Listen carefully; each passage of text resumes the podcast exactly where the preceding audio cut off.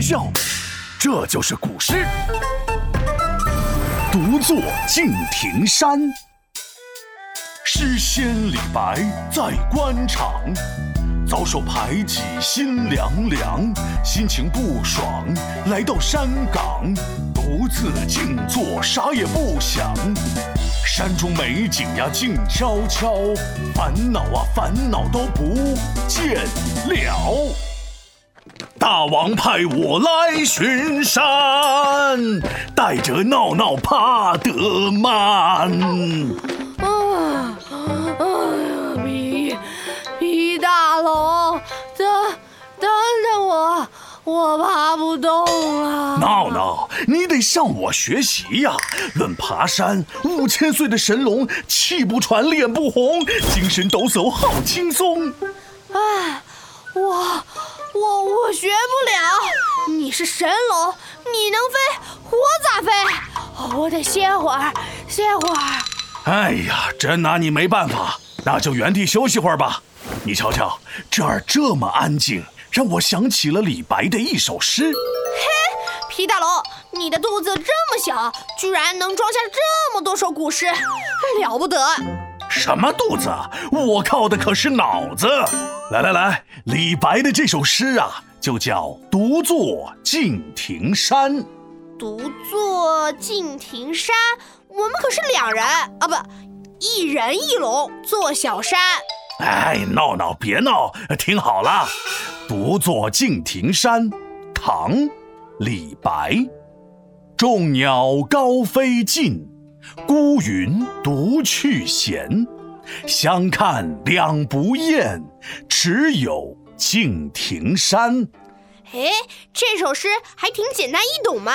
第一句“众鸟高飞尽”，是在说鸟都飞得很高，飞到了尽头吗？呃，准确的说，“众鸟高飞尽”的意思是，一群鸟儿在高空中飞得不见踪影。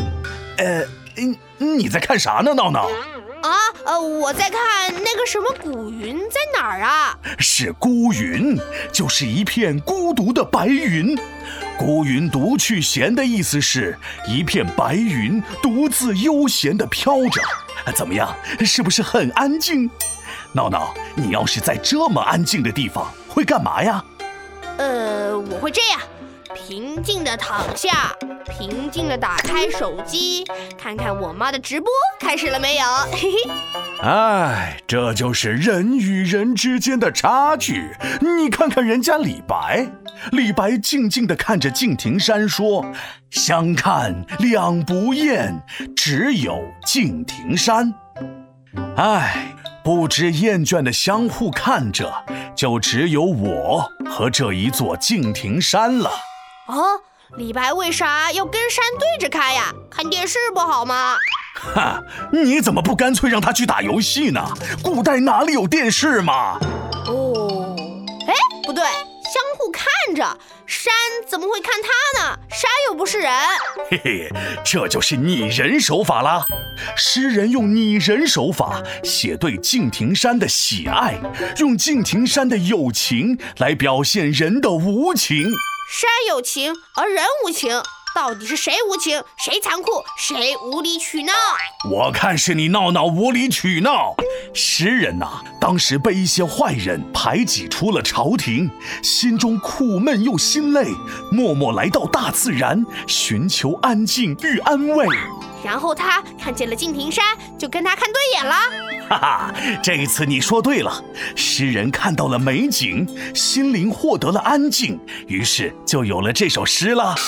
啊，这样啊，嘿嘿，皮大龙，我们也来看看山吧，说不定也能看出什么呢。